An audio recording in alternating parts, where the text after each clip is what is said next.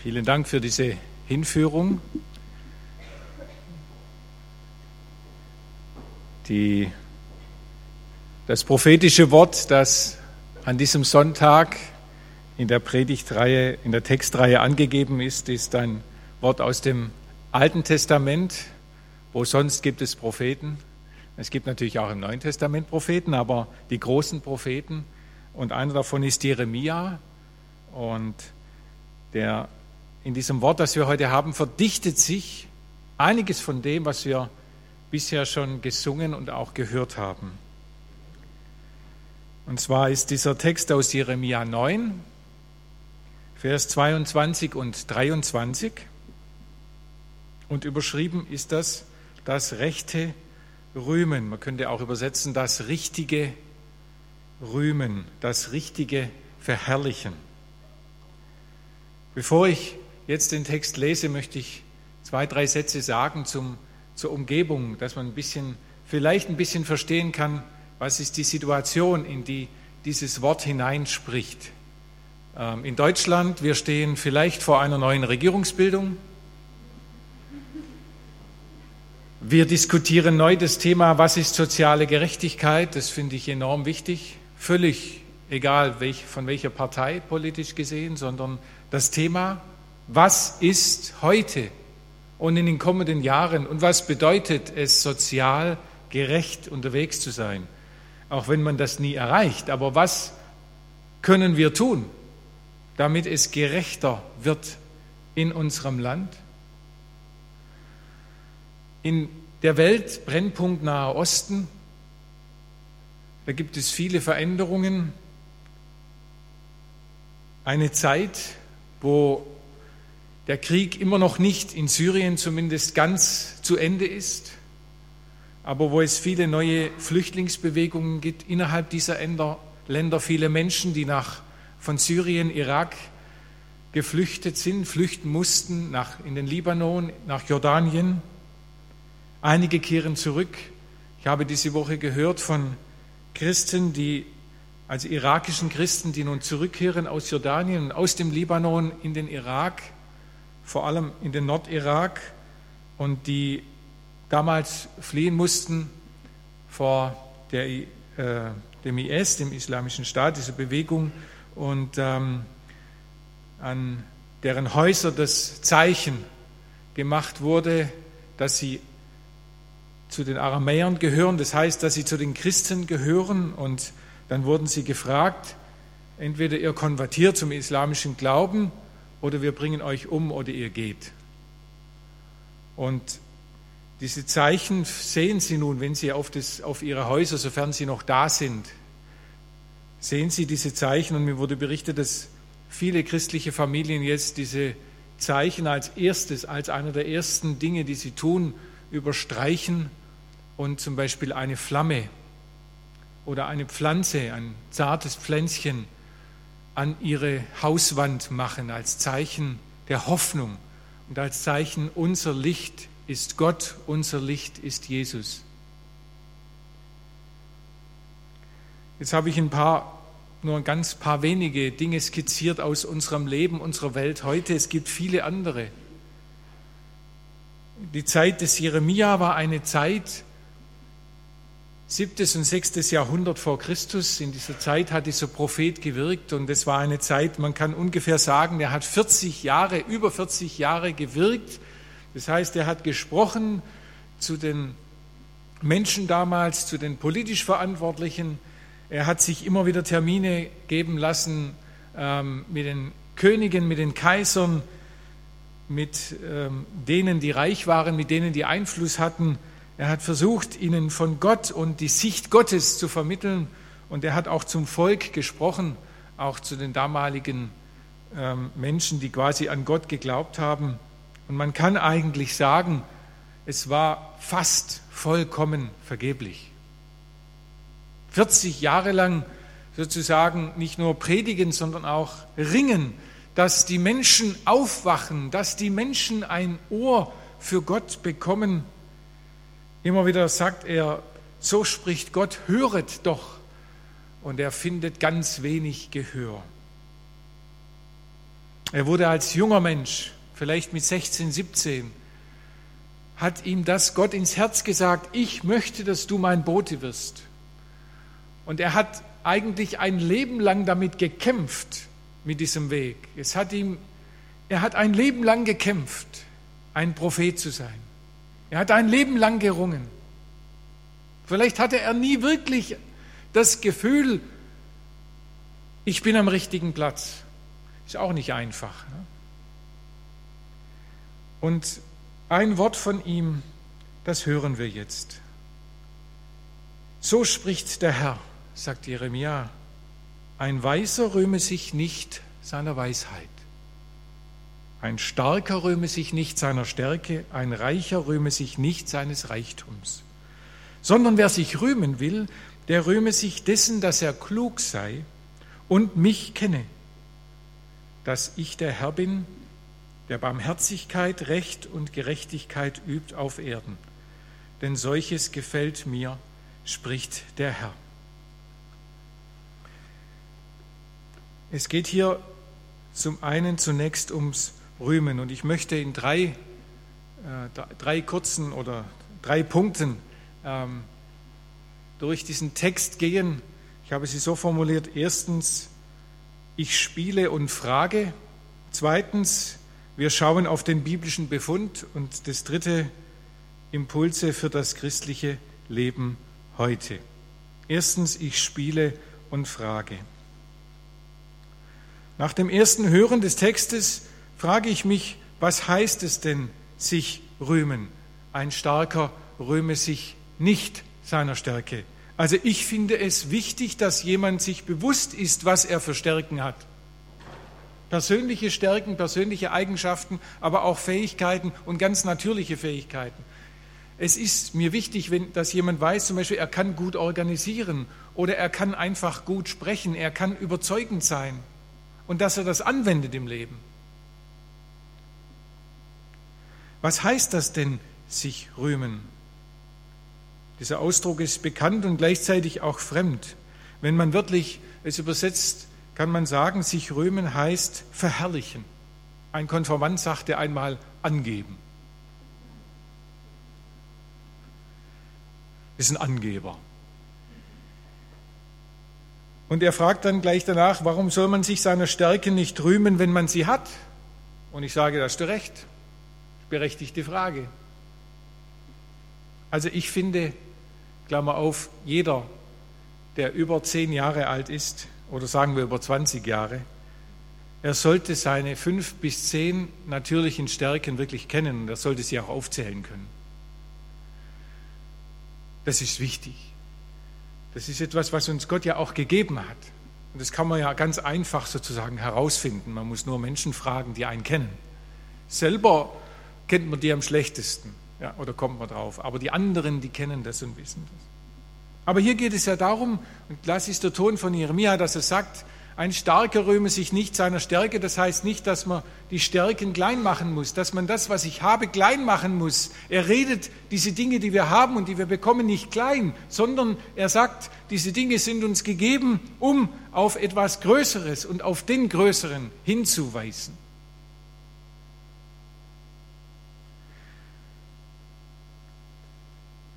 Ein Weißer rühme sich nicht seiner Weisheit, ein Starker rühme sich nicht seiner Stärke, ein Reicher rühme sich nicht seines Reichtums.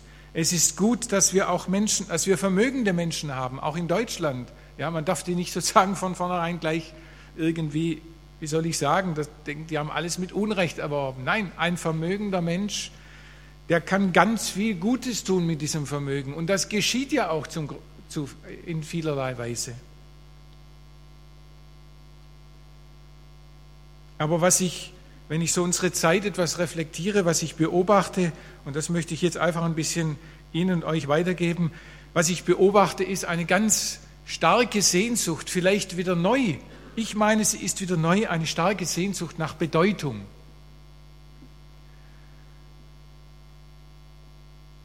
Sich darzustellen.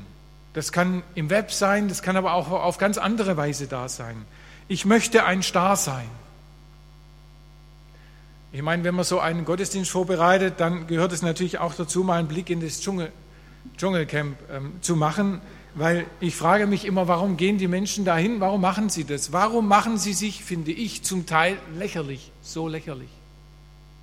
Warum wühlen die im Schweinekot, um einen Stern zu holen? Hat das mit Ruhm zu tun? Ist das das falsche Rühmen? Die Sehnsucht nach Bedeutung, die hat viele Facetten und sie treibt manchmal ganz verrückte Blüten. Wie gesagt, ich betreibe nur Feldbeobachtung, keine wissenschaftliche Forschung.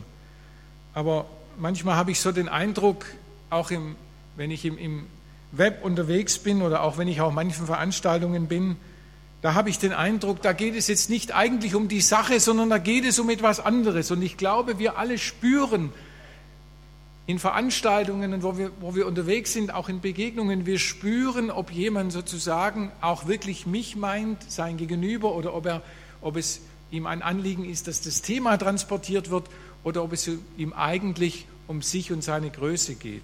Ich will das gar nicht werten erstmal, aber wir spüren das. Ich glaube, alle Menschen haben ein gewisses Gespür, ist es echt oder wie ist es gemeint? Würden mir einige bitte zustimmen? Und ich finde es schön, weil das uns auch Gott hineingelegt hat, ja, dass wir manchmal etwas spüren oder auch merken, vielleicht, das ist sehr stimmig und an anderer Stelle, das ist für mich irgendwie nicht stimmig.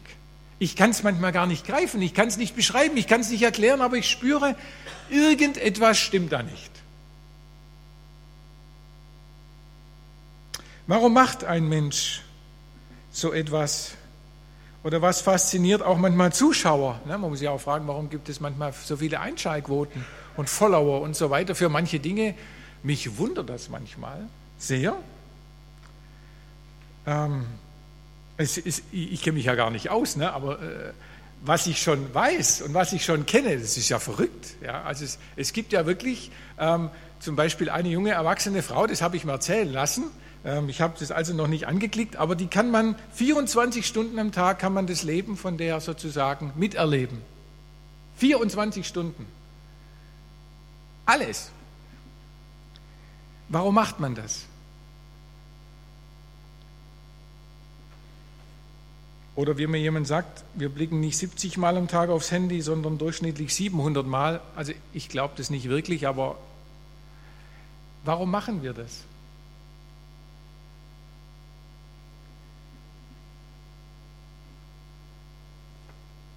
Was gibt unserem Leben Bedeutung? Was bedeutet Ruhm für mich? Ich glaube, was mir wichtig in diesem Zusammenhang wichtig geworden ist, dass wenn wir uns anstrengen, möglichst die Beste zu werden oder der Beste, der Stärkste, der Schönste oder der Erfolgreichste, das macht ja Stress. Also wirklich sozusagen immer oder in einer bestimmten Sache der Beste, der Stärkste, der Schönste, Erfolgreichste zu sein, um dann Ruhm zu ernten oder etwas zu bekommen, das ist ja zum einen unheimlich anstrengend und zum anderen, was ist dann, wenn man es erreicht hat? Also wenn, man, wenn etwas zurückkommt, muss man dann das nicht nochmal toppen? Also manchmal ist es ja auch so fast ein Teufelskreis. Ja. Gibt es dazu ein biblisches Gegenmodell, ein Kontrastmodell? Das mit dem Ruhm und der Anerkennung ist ja mehr als ein zweischneidiges Schwert. Ich denke auch an die sogenannten Talentshows. Dann werden zum einen tatsächlich bisher verborgene Talente entdeckt. Tatsächlich, das gibt's. Und zum anderen werden Menschen öffentlich geradezu der Lächerlichkeit preisgegeben. Gibt es ein gesundes Maß zwischen Selbstbewusstheit und Ruhmsucht? Ich frage gar nicht nach einer Balance, sondern nach einem Verhältnis. Ich merke ja selber, bei bestimmten Dingen dass ich das manchmal gar nicht so wirklich unterscheiden kann und differenzieren kann. Wo geht es mir auch um mich und wo geht es mir um die Sache? Das ist bei mir nicht immer klar. Bei mir spielt oft beides im Herzen mit. Und ich merke, wie es mir wichtig ist, dass ich ankomme, nicht nur, dass ich verstanden werde, sondern dass ich auch gesehen werde, dass ich wahrgenommen werde. Mein Anliegen, mein Thema. Und das nicht nur in dieser ähm, Arbeit der, der, Deutschen Bibelgesellschaft, sondern auch ähm, in der Arbeit zum Beispiel, wenn ich für Unterne bei Unternehmen bin, bei, zum Thema Strategie und zu anderen Themen, dann möchte ich, dass die Führungskräfte auf mich hören, dass sie mein Führungskonzept verstehen und dass sie glauben, das bringt sie weiter. Weil das ja auch von mir kommt, weil ich es ja entwickelt habe. Und ich habe mich hingesetzt, ich habe mir Gedanken gemacht, ich war kreativ. Was gibt mir Bedeutung, was gibt mir Wert? Es muss etwas sein, was sich nicht verbraucht. Etwas, das sich nicht allein durch Menschen, nicht allein durch Menschen gegeben oder genommen werden kann. Etwas, das größer, tiefer und weiter ist und das anders ist. Sonst taugt es nicht aus meiner Sicht. Also zweitens schauen wir jetzt auf den biblischen Befund in Jeremia 9. Dieses Wort rühmen, ein Starker rühme sich nicht seiner Stärke, ein Weiser rühme sich nicht seiner Weisheit, ein Reicher rühme sich nicht seines Reichtums. Dieses Wort rühmen kommt vom hebräischen Halal. Und wir hatten das in den vorigen Liedern. Einige Mal kam das sozusagen auch vor, wenn man das auf das Hebräische bezieht. Das, es kann das aktive Rühmen, das Verherrlichen meinen und bedeuten und ebenso ein verherrlicht werden, ein gerühmt werden. Und es leitet sich ab der hebräische Stamm von dem Halleluja. Und damit stoßen wir an diese zentrale biblische Botschaft. Der Mensch ist geschaffen, um Gott zu rühmen. Und jetzt wünsche ich mir eines, dass wir das hören, nicht im Sinne von, ach, ich bin gar nicht so wichtig. Ich bin dazu da, um Gott zu rühmen. Ich höre es und ich habe es dieses Mal bei, in der Vorbereitung, in Auseinandersetzung mit diesem Text anders gehört. Ich habe für mich glaube ich, etwas Neues entdeckt, und zwar, dass mich das befreit. Ich muss gar nicht bei mir stehen bleiben. Ich muss nicht ständig darum sorgen, dass das, was mir wichtig ist, ankommt, verstanden wird und ein Feedback kommt, sondern für mich ist es eine befreiende Botschaft, dass mein Leben, meine Gaben, all das, was ich tue, was ich bin, dazu da ist, um über mich hinauszuweisen auf den Größeren, auf den Ewigen, auf den, der das Licht ist. Also ein Mensch, und das ist das Befreiende für mich, muss nicht in diesem Gesetz bleiben, ein, Stärk, ein Starker rühme sich seiner Stärke, ein Weiser rühme sich seine Weisheit, sondern er ist größer, er ist zu etwas Höherem berufen und geschaffen. Er muss nicht in seiner Box, in seiner Welt bleiben. Er muss sich nicht ständig selbst beweisen, weil ich und weil wir auf Gott hin geschaffen und bezogen sind.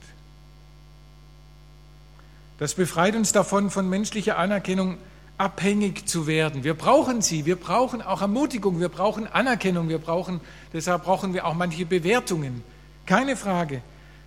Aber wir brauchen davon nicht abhängig werden und unser innerer Wert hängt nicht daran.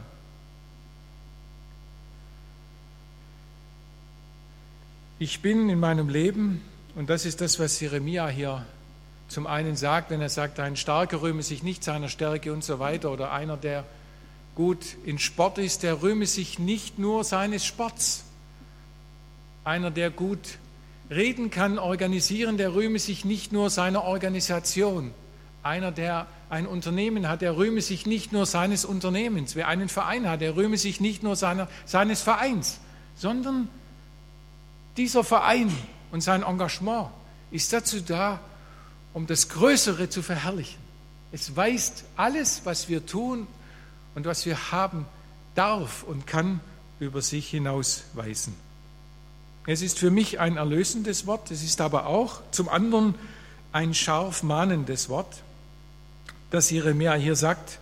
Denn ich habe das am Anfang kurz äh, etwas skizziert. Damals die politisch und die religiösen Verantwortlichen, also die Führungskräfte, die Leitenden, die vertrauten mehr ihrer eigenen Stärke als auf Gott. Sie waren sich ihrer Sache so sicher, das, was wir denken, was wir glauben, das kommt und das wird eintreffen. Und sie haben die Worte Jeremias buchstäblich in den Wind geschlagen. Sie haben immer waren sich so sicher und selbstbewusst, wir sind auf dem richtigen Weg ohne sich aber an Gott und seine Ordnungen zu halten. Das heißt, sie waren selbstherrlich, auch in ihren Entscheidungen, ohne nach Gott zu fragen. Und deshalb wird Gott zornig und wütend und wird Gott sehr heftig in dem, was er durch Jeremia diesen Menschen sagt. Und er findet kein Gehör. Auf diesem Hintergrund finden diese Worte, ein Weiser rühme sich nicht seiner Weisheit, ein Starker rühme sich nicht seiner Stärke, ein Reicher rühme sich nicht seines Reichtums, nochmal ein anderes Gehör vielleicht. Und im zweiten Teil heißt es dann, ich lese, sondern wer sich rühmen will, der rühme sich dessen, dass er klug sei und mich kenne. Wer sich rühmen will, der rühme sich dessen, dass er klug sei und mich kenne. Was heißt das? Gott kennen. Das biblische Wort erkennen, das hier steht, im Hebräischen, hat mit innewerden, spüren, mit erfahren, mit einsehen, mit verstehen zu tun. Also jemand kennen bedeutet mit ihm vertraut werden und vertraut sein. Das passiert zum Beispiel, glaube ich, bei einigen, wenn vorher, wenn, wenn wir merken, so an eine Zeit des Lobpreises, da passieren ja in uns, da bewegt sich ja etwas, ganz unterschiedlich. Nähe, Distanz, Fremdheit, Vertrautheit, wie auch immer. Erkennen hat also nicht so sehr mit, zuerst mit dem Kopf zu tun, sondern dem, dass etwas in meinem Herzen sich bewegt, sich rührt.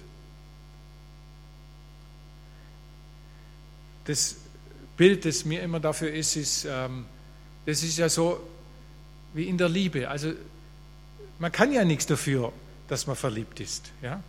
Das organisiert man ja nicht. Ja? Also verliebt zu sein und auch die Liebe, das kann man, das kann man zwar irgendwie erklären und beschreiben, aber letztlich, also ich weiß nicht, warum ich mich verliebt habe. Ja? Ich weiß es nicht wirklich, was da passiert ist. Es ist ein Geheimnis. Das Organ für das Erkennen Gottes ist in der biblischen Sprache in der Regel das Herz. Es ist das Herz, das sich öffnet, das Herz, das das Geheimnis Gottes spürt und es erkennt. So sagt Jeremia, wer sich rühmen will, der rühme sich dessen, dass er klug sei und mich kenne. Also ich glaube, es ist gut, mit Gott unterwegs zu sein in dieser Zeit, weil es heißt, dass das alles, was ich habe und was ich bin, dass das nicht nur auf mich selber bezogen bleibt, sondern dass mein Leben da ist, um auf den Größeren und das Größere hinzuweisen. Und das, was ich habe an Stärke, an Weisheit, an Reichtum, an Gaben, an Talenten, das soll in Beziehung sein zu dem, der mich geschaffen hat. Und Gott kennen heißt ja, dass er mich viel besser kennt. Und weil er mich so gut kennt, darf ich ihn kennen und immer mehr kennenlernen, darf ich in Beziehung sein, so wie ich bin. Und mit Gott in Beziehung sein, das wird nun auch konkret. Deshalb komme ich jetzt zum dritten Punkt, zu den einige Anwendungen, praktische Hinweise. Hier werden drei Stichworte gegeben.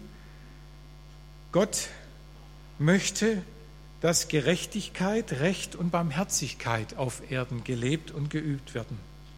Recht, Gerechtigkeit und Barmherzigkeit. Für mich sind das im Wesentlichen drei Haltungen. Recht, Gerechtigkeit und Barmherzigkeit. Barmherzig wäre dann eine Haltung, dass jeder Mensch so sein darf, wie er ist. Dass ich also Menschen nicht vorschnell verurteile. Einschätzen, das kann ich oft gar nicht verhindern, das passiert. Ja. Es gibt viele Situationen, da komme ich hinein und ich merke, ich habe schon ein erstes Bild, ich habe manchmal schon ein erstes Urteil. Ne? Hier ist die Situation so oder der ist so. Und dann merke ich aber, wenn ich offen werde, wenn ich das reflektiere, ja, was in mir passiert, das ist ja das Entscheidende, dass plötzlich sich was verändert. So ging mir es gestern. Wir waren noch auf einem Geburtstag, bin dann wieder früher gegangen, damit ich noch ein bisschen mich hier nochmal vorbereiten kann. Aber dann da, beim Verabschieden sagte jemand, ähm, warum gehen Sie denn? Da sage ich, ich sage, ja, jetzt muss ich natürlich sagen, warum ich gehe. Sage ich, muss noch ein bisschen Predigt nochmal vorbereiten und lesen und mich nochmal ein bisschen reinarbeiten. Was? Sie predigen? Sage ich, worüber denn? Ich sagte, ja, Jeremia 9, ja, was steht denn da und so weiter. Da musste ich also alles, ähm, ja, alles, also nicht die Predigt, sondern äh, nur so ein paar Textbausteine habe ich dann gebracht und dann sagt sie, Gott ehren, rühmen? Kann man das überhaupt? Sage ich, so gute Frage. Das werde ich die Leute heute mal fragen im Gottesdienst. Und da habe ich gesagt, ja, es geht darum, für mich beginnt es damit, sagt sie dann, dass ich einen Menschen, so wie er ist, versuche erstmal wahrzunehmen. Also Barmherzigkeit ist eigentlich zunächst gar nicht eine große Tat, eine große Übung, sondern heißt, ich nehme den anderen erstmal wahr, ich möchte ihn verstehen. Auch wenn er vielleicht ein Gegner ist, auch wenn er richtig gegen mich kämpft oder auch wenn ich ihn gar nicht verstehe oder wenn jemand eine Meinung vertritt, die für mich völlig fremd ist, ich möchte es verstehen, ich möchte also etwas in Offenheit dem anderen begegnen. Das hieße für mich zum Beispiel eine barmherzige Haltung haben. Das ist zunächst ja gar nichts etwas speziell Christliches, sondern hilft uns auch im Umgang überhaupt, im Zusammenleben in unserer Gesellschaft. Dann Gerechtigkeit. Wann geht es denn gerecht zu? Natürlich werden, wird der eine oder andere sagen, also das ist ja sowieso eine Utopie. Gerechtigkeit, das werden wir nie erreichen. Stimmt, stimmt. Aber heißt das, dass wir nichts tun, dass wir uns nicht bemühen und dass wir nicht Schritte tun? Ich, ich denke da ganz schlicht an, an die Straßenbahn oder die U-Bahn, wenn ich in Stuttgart unterwegs bin. Ne? Ich bin einer immer derjenige, ich sage das ganz offen, wenn jemand ganz laut Musik hört, ähm, dann spreche ich die an. Also ich grätsche sie nicht an, ja, oder, oder, oder irgendwie, manchmal fasse ich sie an, ja, also wenn es junge Männer sind, dann fasse ich aufs Knie, dann, das ist immer das, das ähm, eigentlich das Bewegendste, weil dann sind die schockiert, überrascht, aber nicht gleich aggressiv, ja. Also ist interessant, so habe ich meine Taktik manchmal geändert. Ähm, und man kommt dann in gute Gespräche und dann sage ich, ich möchte jetzt nicht unbedingt, das ist nicht mein Musikstil, ich würde gern äh, ein bisschen schlafen oder dösen, ja, ich würde gern so. Ja, das klingt ganz komisch, aber das hat für mich auch etwas mit gerecht zu tun. Gerecht heißt, und ich, ich glaube, ich kriege dann manchmal dankende Blicke und manchmal, wenn ich dann aussteige, auch von anderen Mitfahrerinnen und Mitfahrern sagen, ich bin froh, dass Sie das gemacht haben. Ja? Das heißt, gerecht sein heißt, vielleicht auch an mancher Stelle dafür sorgen, ich empfehle das nicht zum Kopieren, ja, aber an mancher Stelle dafür sorgen, wie kann die Welt, wie kann unser Zusammenleben ein bisschen gerechter werden, dass auch das Recht des anderen und das Grundbedürfnis des anderen neben mir und um mich zu seinem Recht kommt. Gerechtigkeit lebt, wenn Menschen miteinander teilen. Und das ist für mich eine Kultur, eine Haltung der Achtsamkeit und auch der Gleichwertigkeit. Wir haben ja international 148 Partner, also wir arbeiten weltweit mit 148 Partnern, mit nationalen Bibelgesellschaften zusammen.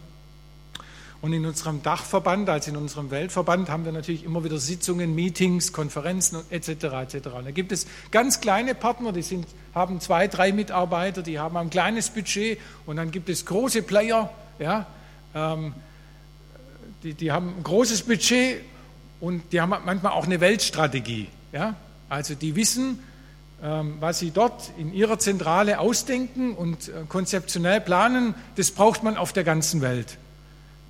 Und das ist immer wieder eine Herausforderung, dass wir uns verständigen in diesen großen Meetings, wo ähm, verantwortliche Leiter aus Afrika, aus dem Nahen Osten, aus Südamerika und so weiter überall dabei sind.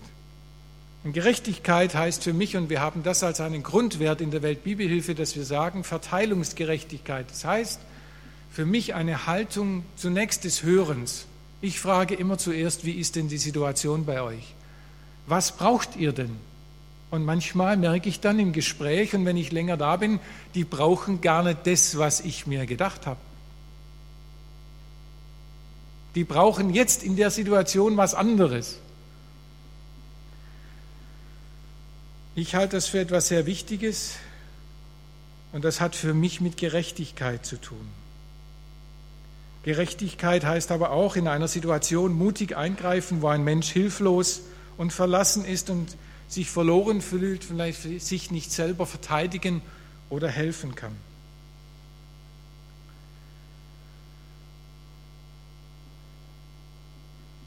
Rühmen, was heißt das?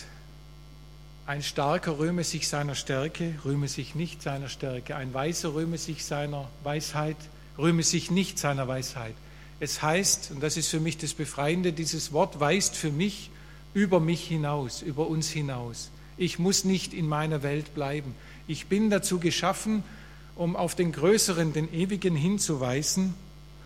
Und ich bin froh, dass Gott auch, glaube ich, viel Humor hat und manchmal auch mich anlächelt, so stelle ich mir das vor, wenn er merkt, wenn ich manches tue und manchmal unterwegs bin und er sagt, na ja, da ist jetzt ein bisschen was Eigenes und ein bisschen was Gutes dabei für mich. Ja, also so dieses, dass Gott so auch mit mir umgeht, barmherzig, geduldig, gerecht und mich nicht verurteilt, gnädig. Das ist ein Weg, der mich fröhlich macht, die Dinge weiterzumachen in aller Bruchstückhaftigkeit, auch in aller Unfertigkeit, aber auch zu wissen, dieser Gott ist in dieser Welt, er wirkt und er möchte, dass Menschen ihn kennenlernen und er möchte, dass mein Herz sich immer wieder ihm zuwendet und ihn besser kennenlernt. Amen.